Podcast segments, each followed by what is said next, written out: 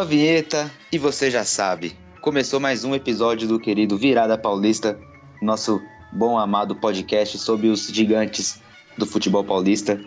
Vamos comentar hoje sobre o empate do Palmeiras, a derrota do Santos, a vitória sofrida do Corinthians e o São Paulo empatando mais um jogo no comando do Rogério Ceni. Estou eu aqui, Lucas Gama, com ele, Guilherme Campos, o craque. Fala aí, Campeta. Suaves? Salve, Gama, suave. Salve, galera que tá ouvindo aí. Vamos aí comentar essa rodada aí, que só o, o Corinthians, né, venceu, né? O resto empatou e o Santos perdeu. Então, bora lá para mais um episódio, episódio 51, né? Só o Corinthians venceu e daquele jeito, o Fábio Santos batendo o pênalti. Única coisa que ele sabe fazer decente. Vamos comentar isso daqui a pouco. Mas antes, toca a vinheta aí, editor.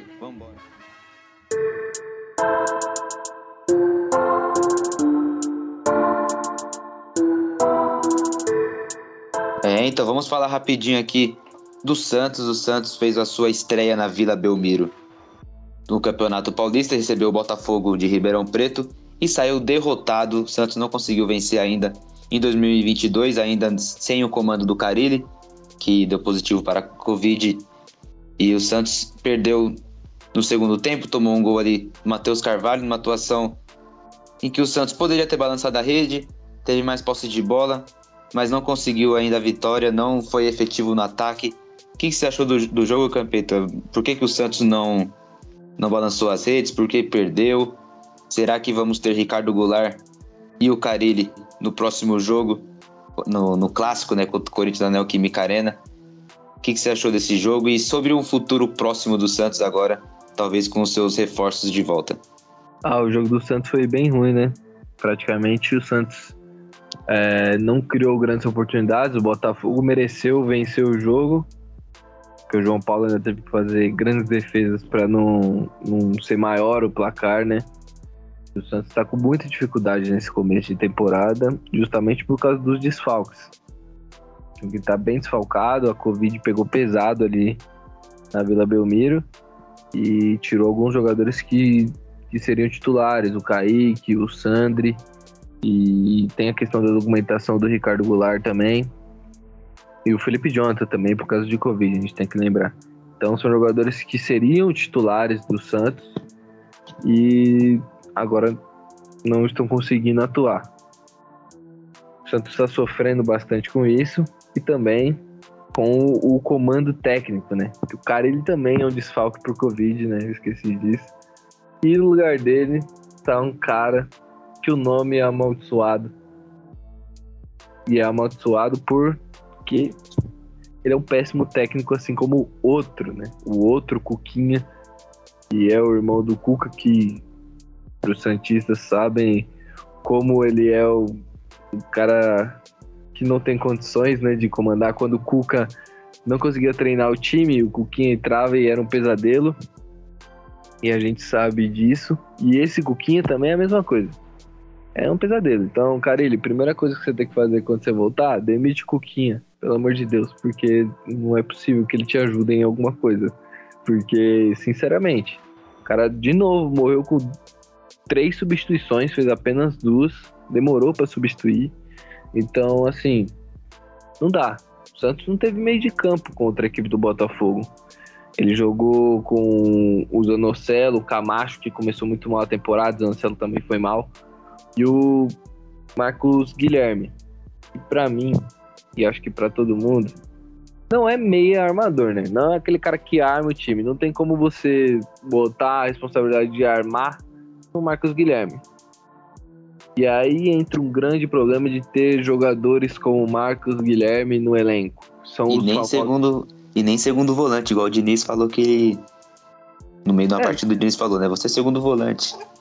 Não, é, exatamente. Eu, o Marcos Guilherme, ele, é, ele é aquele cara que chamam de Coringa. Mas eu tô começando a achar que Coringa é um jogador ruim que joga em vários lugares. Porque quem faz tudo, quem faz de tudo, não faz nada. E é isso que ele faz. Coringa faz ruim em todos, né? É, então. Porque Tem o Gerson, que era o, que era o Coringa bom em todos, e o Marcos Guilherme ruim em todos. E tem outro no São Paulo também, que a gente vai falar daqui a pouco.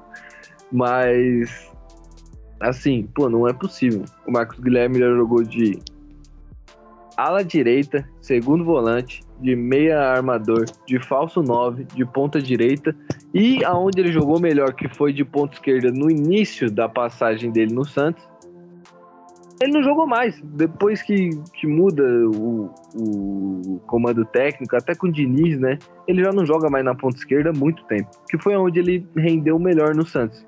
Não faz sentido. Não sei por que, que insistem nisso. Parece que, que preferem dar uma chance pro Marcos Guilherme do que dar chance pro cara da posição, como o Bruno Oliveira, que entrou bem, quase fez um gol no primeiro jogo contra o Inter de Limeira e depois é, depois acabou sendo preterido pelo Marcos Guilherme.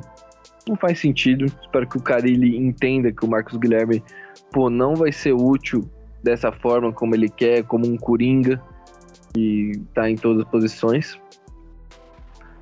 E que ele mude, né? Espero não tá tendo muitas peças, mas por favor, coloque jogadores da posição. É só isso que a torcida do Santos espera do Carilli. E novidades aí? Documentação do Ricardo Goulart vai chegar? Será que ele vai enfrentar o Corinthians? Será que ele vai estar pelo menos no banco de reserva? Não sei se ele está com, com, com ritmo de jogo. E o Carilli também. Sabe alguma coisa aí dos dois? Ricardo Goulart e Carilli contra o Corinthians, talvez? O Carilli é bem provável, né? Bem provável, já está treinando o time. Então, acredito que já deve ter já testou negativo para Covid, né? Para ter tá tendo contato com os atletas. Agora o Ricardo Goulart já é um papo mais delicado, né? Porque os documentos dele tá vindo em prestação da China, né? Parecendo que o Santos encomendou pela Shopee três meses para chegar os documentos. Nunca vi um negócio desse. Chegou uma parte dos documentos e agora tá esperando a outra parte. Acho que é o visto de trabalho, porque ele é chinês, ele é naturalizado chinês, não conseguiu voltar para nacionalidade brasileira ainda. Então ainda tá meio que nesse nesse impasse, né? Tem que ver até um dia antes do jogo, que eu acho que é quando pode escrever um atleta, né? Acho que no dia do jogo não é possível. Então a gente vai ficar sabendo disso um dia antes do jogo. E se ele puder jogar, é titular. Não tem como. O time tá muito mal, precisa de um cara é, como ele, mesmo sem ritmo de jogo. Não que ele jogue os 90 minutos, mas que joga ali 60, 70 minutos. Tá ótimo o Santos precisa de um cara ali no meio de campo com mais, mais nome, com mais habilidade mesmo também. Então, para mim, se ele puder jogar, ele é titular. Isso mesmo, quarta-feira, primeiro clássico do futebol paulista na temporada de 2022, Corinthians e Santos na Neoquímica Arena. Vai ser o grande encontro, mais um, né, do Carilli com a, com a torcida do Corinthians, talvez, se ele estiver disponível. Vamos falar agora do Alviverde, o Palestra Itália empatou contra o São Bernardo no sábado. Palmeiras foi com o time completamente reserva e mesmo assim é um elenco muito qualificado, cara. Vou pegar a escalação aqui do Palmeiras, o Lomba no gol, Mike, Murilo, Renan, Jorge, Jailson, Gabriel Menino, Atuesta sendo titular pela primeira vez junto com Rafael Navarro no ataque, Wesley e Gabriel Veron. Cara, é um time reserva e é um time muito bom, um time que, que brigaria tranquilamente pela Libertadores ainda mais agora que o Libertadores vai 8, 7, 8 times. É um time muito bom do Palmeiras e, claro, tem que dar um descanso agora para os jogadores que tá voltando de ritmo, voltando das férias, tem que ganhar um ritmo. Jogaram dois jogos com, com o time titular. O Palmeiras jogou muito, cinco gols marcados, nenhum gol sofrido. Então, nada mais justo que colocar os reservas para jogar no interior. Lembrando que o Palmeiras tem, tem uma sequência muito curta até o Mundial, então tem que saber mesclar essa, fazer uma logística bacana é, do Paulista junto com o Mundial, prevenir os jogadores para não chegarem machucados não chegarem cansados, sobrecarregados para o Mundial. E também usar o Paulistão aí como, como uma forma de treinamento, de entrosamento. E, cara, tava vendo aqui o, o elenco do Palmeiras. É claro que é, o elenco já tá fechado, o meio-campo já é, todo mundo sabe que é Veiga, Scarpa, Zé Rafael ali. Mas o menino, esse menino Atuesta aqui joga muita bola. Rafael Navarro tem um, tem um potencial grande pelo que fez na Série B. E o Wesley também, a gente, ano passado a gente destacou, muito o, a qualidade do Wesley. Campos, você acha que o, o Rafael Navarro, agora que não tem mais Luiz Adriano, tem o Daverson ali, você acha que o Rafael Navarro e o Atuesta que tem qualidade, dá para ser titular do Palmeiras após o Mundial? Antes eu acho que não. Mas acho que após o Mundial ali, dá tranquilamente para colocar o Rafael Naval lá na frente. O problema é quem vai tirar, né? Pode tirar o Zé Rafael, mas tá carregando o piano a torcida gosta muito dele agora, né? Antes era muito criticado. Só que o Naval acho que tem que ser titular. Tem que ter o Palmeiras precisa de um, de um centroavante. E esse Atuesta também. O Palmeiras tem ó, Gustavo Scarpa, Rafael Veiga e o Atuesta, que é mais um, um meio armador, mais um articulador do que o Scarpa e o Veiga. E aí, você acha que esses dois reforços aí dá pra ser titular do Palmeiras? Rafael Navarro e Atuesta? Ah, acho que dá, sim. Dá pros dois sim. O Navarro perdeu um pênalti nesse jogo, né? Mas não tem como crucificar o moleque por causa disso. Mostrou qualidade no Botafogo. Claro que ele não chega com esse status de ser o titular do Palmeiras, né? Substituto do Luiz Adriano. Se bem que o Luiz Adriano tava fazendo porcaria nenhuma, então.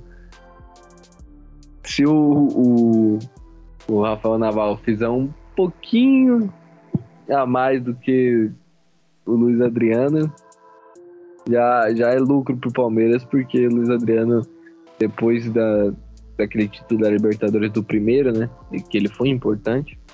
A última temporada, o Luiz Adriano decepcionou a todos, principalmente a torcida do Palmeiras, né? Que esperava bastante dele, esperava gols e muita coisa e acabou não recebendo, né? E o Naval, ele, ele não vem, eu não acho que ele vem para ser titular, né? Ele não vem com essa intenção, o Palmeiras não buscou ele para ser titular. Tanto que o Palmeiras está até agora no mercado procurando um centroavante, foi o grande foco do Palmeiras é, nesse mercado da bola, né? O Palmeiras ia atrás, chegou a desistir de contratar um centroavante para o Mundial. Depois, falando, a Leila falou que não é bem assim, que tem que analisar melhor. Então, eu acho que de primeira não. Para mim, eles, o Rony ali vai jogar de, de centroavante ali, mas pode ser com o Naval Belisca alguma coisa. E o Atuesta, ele tem muita qualidade, é um cara que é muito bom. E eu acho que ele pode beliscar ali a vaga do Zé Rafael. Como um segundo volante ali, jogando do lado do Danilo. Então, eu acredito que o Atuesta pode, pode sim ser titular do Palmeiras, mais na vaga do Zé Rafael. Eu acho que o difícil Zé Rafael sair justamente por ele carregar o piano, como eu disse. Né? É, o Zé Rafael ele foi muito criticado no começo, né? Mas depois que o Abel chegou, ele rouba, rouba, recupera a bola, chega no ataque, é o que carrega a bola do, da defesa pro ataque. Então ele é muito importante no, no na, na, parte tática do Palmeiras, né? E tava vendo aqui, tava lembrando o o Abel ele colocou o Daverson e Rafael Navarro juntos, né? No, no segundo tempo e logo após o Palmeiras fez o gol de empate com o Wesley de pênalti. Então mostra que o Abel tá dando uma variedade tática, tá vendo alguma coisa além do Palmeiras. Mas eu acho que é difícil o Zé Rafael entrar, então a Tuesta e o Rafael Naval, por mais que eu acho que tem qualidade para ser titular, vai ser difícil ganhar essa titularidade aí, porque o time do Palmeiras tá encaixadinho e eu não vejo, imagino o time tendo uma queda, tendo tendo algo que tenha que melhorar, algum jogador que mereça sair para outra entrar. Os reservas aí que jogaram sábado vai ter que ralar muito para buscar uma titularidade na equipe do Abel Ferreira. É... Vamos comentar aqui do Corinthians. Corinthians no, no domingo foi até Santo André, aqui na grande ABC. Venceu no primeiro tempo, fazendo seu primeiro gol e seu único gol com o Fábio Santos, o careca, que é excepcional na cobrança de pênalti, quase errou, né? O goleiro o goleiro fez a defesa, mas a bola continuou assim, foi para dentro da rede. E mais uma partida péssima do Corinthians, uma partida é, com medo. Parecia que o Corinthians foi com medo, o Silvinho deu uma desculpa. Desculpa não, né? Uma análise dele que, que o segundo tempo os jogadores. A equipe que tá perdendo, né? Ele começa a atacar, começa os extremos irem para o meio, os laterais começam a avançar. Mas, cara, o Santo André é um time que tá recente, é, uma, é um projeto de SAF, né? Igual o Cruzeiro claro, não com a mesma força, mas é um projeto que está começando agora, então tem jogadores que acabaram de chegar. Pelo que eu tinha visto lá, 29 jogadores do Santo André, 26 chegaram agora. Então os jogadores estão desentrosados, né? A equipe do Corinthians é muito melhor. E mesmo assim, parece que sofreu demais esse segundo tempo. Que o Fagner foi o melhor da partida, jogou muita bola. O Fagner mostrou que tem que ir para a Copa do Mundo, na minha visão. Se for para titular, não sei. Mas pelo menos para ser banco ali, se para ser reserva, Ele tem que ir, ele tem que compor o elenco do Tite para a Copa do Mundo. E a torcida do Corinthians, no final do jogo, mandou um recado pro Silvinho, mandando o Silvinho ir embora do Corinthians. Silvinho, no, no, no geral da torcida, né? Muito, muito medroso, não é o que a torcida do Corinthians espera. Um técnico medroso, um técnico sem variedade tática, com grandes jogadores que tem. É, lembrando que o Corinthians não jogou com com o Renato Augusto, não jogou com o William. O Paulinho entrou no segundo tempo. Dos, dos craques mesmo que foram contratados, só o Roger Guedes e o Juliano, né, do meio para frente. O Mantuan fez ali o pacote falso 9 de movimentação para a chegada dos alas, mas também não jogou, não foi muito bem, mas uma atuação ruim dele. Então o Corinthians encontrando algumas peças para poder para poder ter um, uma sequência, né? Os jogadores são do meio para frente a idade já é muito alta, então não tem como jogar partida seguida, ainda mais de Paulistão.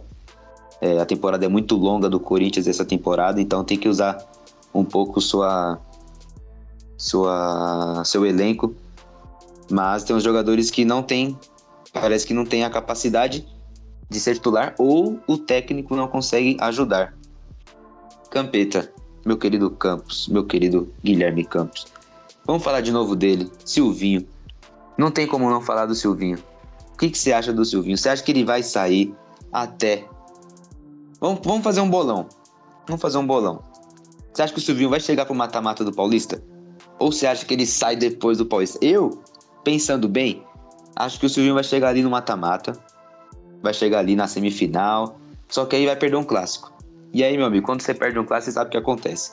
O Mancini foi demitido depois que perdeu pro Palmeiras.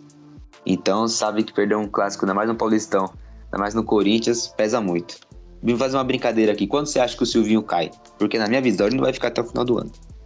Eu espero que logo, porque eu não aguento mais falar do Silvinho, quanto que ele erra taticamente, quanto ele não. É, taticamente. É, não. desde que ele chegou é o mesmo assunto. É não, é, não tem como. O cara não mostra evolução. O time do Corinthians, desde que recebeu os reforços, dá para ver que é mais pelos caras que estão em campo do que por tática do Silvinho, sabe? Um cara que, para mim, quando ele chega e ele fala que é especialista na linha de quatro e que ele só joga na linha de quatro, eu já fico com o pé atrás, porque um bom técnico às vezes abre mão das suas convicções com a característica dos jogadores que ele tem. Vou citar um, um técnico vitorioso no Corinthians, que agora tá no rival, o Carilli, chegou no Santos, nunca tinha usado uma linha de três, ele viu que os jogadores dele não tinham condição de atuar numa linha de quatro, porque o Santos não tem laterais que defendem bem, e ele botou três zagueiros e o Santos começou a evoluir e ter partidas melhores defensivamente. Então, o técnico se nega a mudar o seu esquema tático porque ele tem essa convicção, para mim, não tem condição de ser um técnico de time grande como o Corinthians. Mas assim, participando do seu bolão, eu acho que ele vai ficar até o mata-mata, que você falou. Se cair no mata-mata, ele cai também. Porque a gente já viu, que você falou, Mancini ano passado, e alguns outros técnicos já caíram no mata-mata do Paulista por perder para um rival ou por tá naquela naquele esgotamento, né? Tipo, atuações ruins, atuações ruins, mas o time ganha pela qualidade dos jogadores. Você vê que não é pelo técnico. E aí chega uma hora que vai precisar do técnico, como eu falei no último podcast. E aí você não vai ter.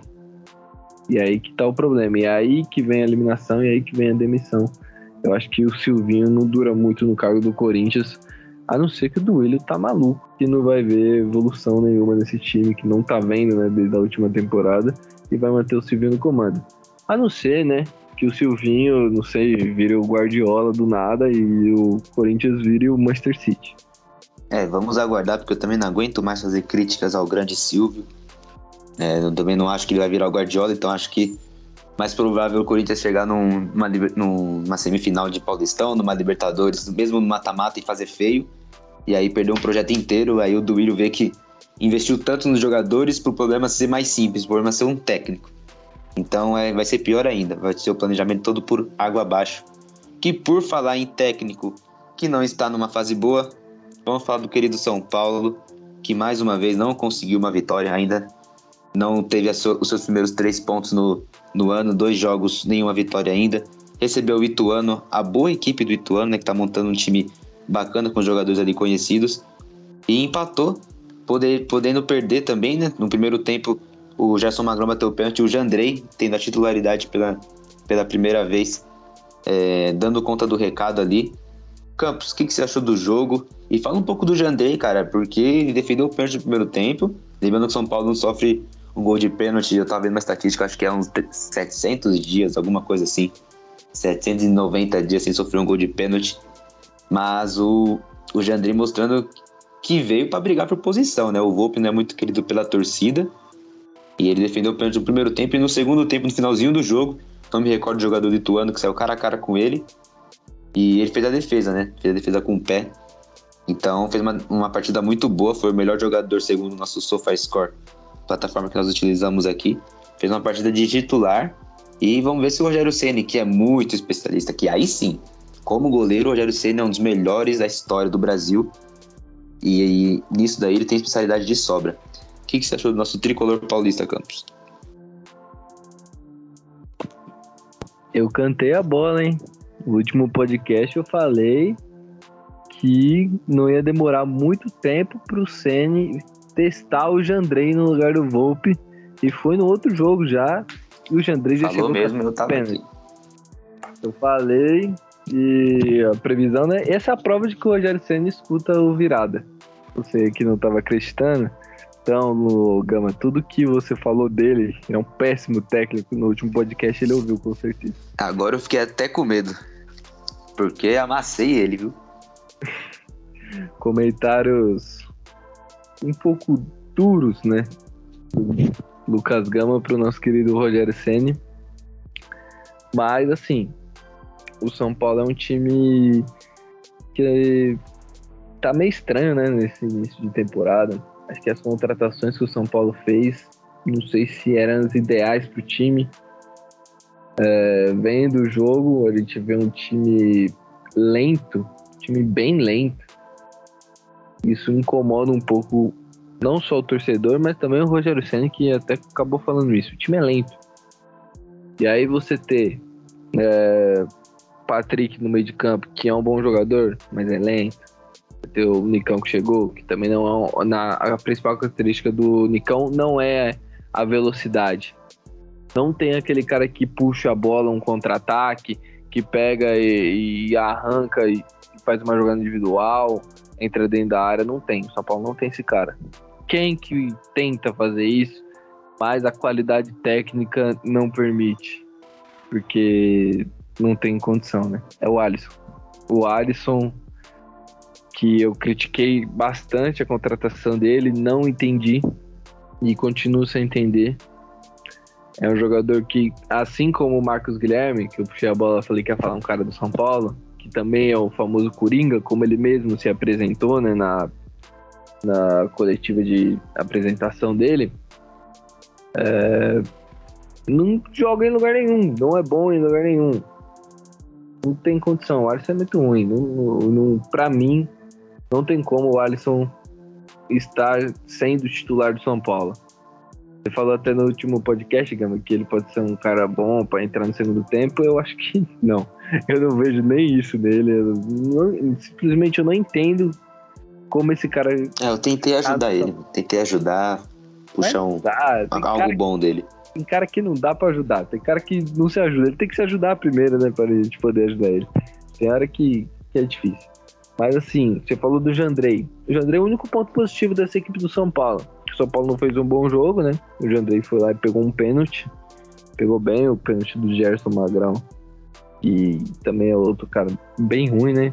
O Ituano tá contratando alguns jogadores aí, fez até um bom jogo contra a equipe do São Paulo. É um time que agora é um time de Série B, né? O Ituano subiu para a Série B.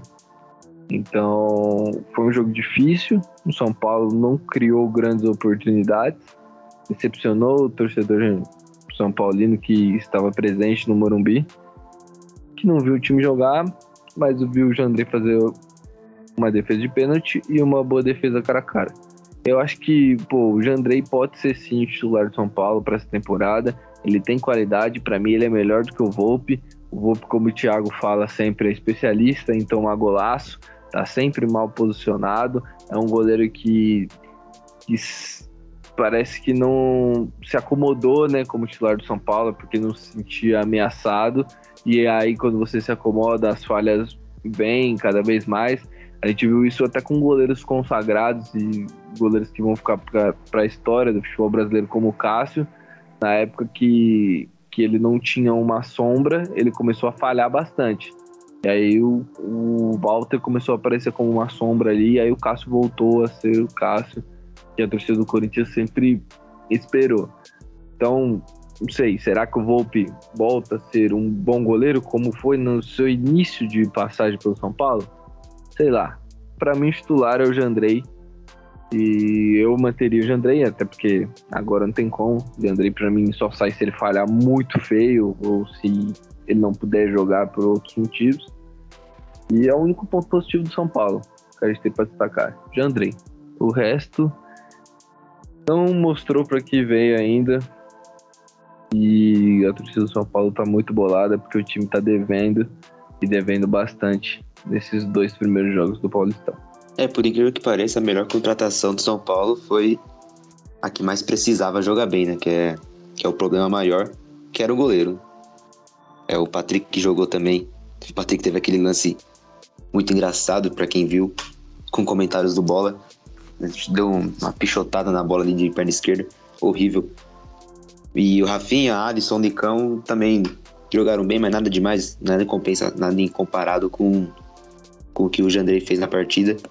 Acho que ainda não vai ser titular, né? Porque o Volpe ainda, quando, quando tá em campo, ele é um dos capitães, ele é um dos líderes, tá muito tempo no, na equipe titular, então acho que ele não vai perder, perder a posição dele assim de cara. Ainda mais com, com o técnico que entende da posição, né? Que sabe que goleiros têm as más fases mesmo, mesmo que a do Volpe seja há muito tempo mas a importância dele dentro de campo ainda acho que é muito forte. Então acho que o Jandrei tem mais um, um tempinho aí para ralar, para mostrar que, que veio para ser titular. Tem que lembrar também que o Jandrei, ele entrou no nosso virada ranking aí, que gente esqueceu de fazer o jabá no começo do episódio, mas a gente faz agora. Virada Ranking, novo quadro aí do Virada Paulista lá no Instagram, que a gente toda segunda-feira a gente vai atualizar com os 10 melhores jogadores dos quatro grandes de São Paulo naquele momento. Então, uma hora, agora quem tá em primeiro é o Dudu, né? Pode ser que o Dudu não tá jogando mais, né? Pode ser que seja poupado, então, entre outros jogadores. Então acompanha lá. Toda segunda-feira a gente vai atualizando aí o Virada Ranking e bota lá, o que, que você acha que é o, seu ranking, seu top 3, sei lá, o que, que você acha que poderia entrar. Bota lá enquanto chegou aí o, o, a pizza aí na casa do Lucas. Incrível, como sempre tem alguém buzinando. Mas é isso aí, esse virada ranking vai dar uma polêmica durante o ano, viu? Tô falando, vai dar uma, vai dar uma polêmica. Volta lá quem você quer, quem você não quer, quem que você concorda. Eu já não concordei com muita coisa, mas quem sou eu para discordar? Mas vamos ver o que vai acontecer nesses próximos episódios do nosso querido Campeonato Paulista, que está só começando, esse ano promete muito.